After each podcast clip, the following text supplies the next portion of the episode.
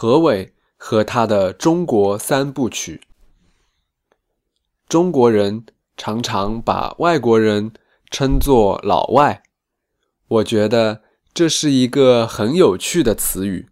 “老”表示亲切，就像老李、老王一样；但“外”这个字却又体现出了一种距离感。这个距离感来自语言。文化和思维方式。不过，无论哪一种障碍，都会被一种东西所打破，这就是爱。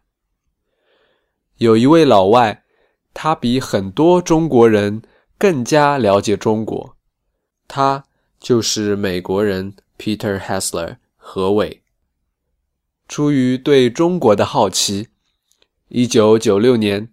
何伟来到四川的一个小镇涪陵教英语。一开始，他很不习惯这里的生活，因为这里和他在美国的故乡有很大的区别。这里的环境很喧闹，人和人的关系也不一样，特别是同事之间的关系。但是，慢慢的，他试着和当地人交朋友，走进他们的生活，了解他们真实的想法。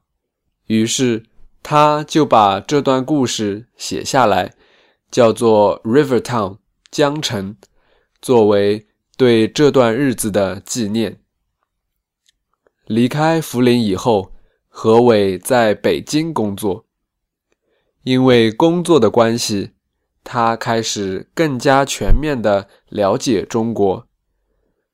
他对甲骨文产生了兴趣。他访问了考古学家和语言学家。在这个过程中，他听到一个人的名字——陈梦家。这是一位科学家。他在文革中受到了迫害。这段故事非常感人。何伟。就把它写了下来。与此同时，何伟和他以前的学生保持着联系。在中国经济快速发展的背景下，西部的年轻人离开家乡，来到东部沿海城市寻找机会。一方面，他们的生活变得更好了，但另一方面，他们远离家乡，努力的去融入当地的社会。在北京，何伟认识了一位维吾尔族的朋友，叫波拉特。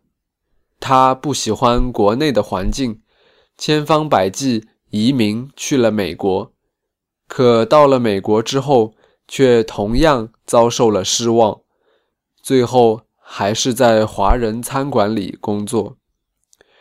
何伟把这些平凡却又典型的故事写成了第二本书《The Oracle Bones》甲骨文。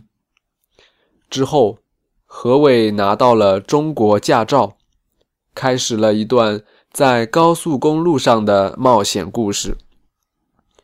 中国的城市化和工业化对农村产生了特别大的影响。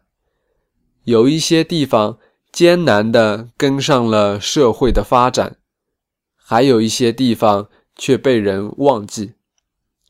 有些人选择留在农村，通过改变自己来适应变化；还有一些人选择离开农村，来到城市寻找机会。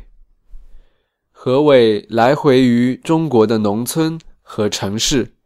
南方和北方，把他的细心观察总结在这本《Country Driving》寻路中国当中。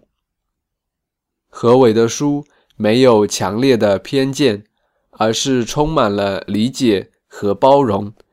即使是中国人来读他的书，都会有很多惊喜和感动。如果你想更多的了解中国，何伟的《中国三部曲》值得一看。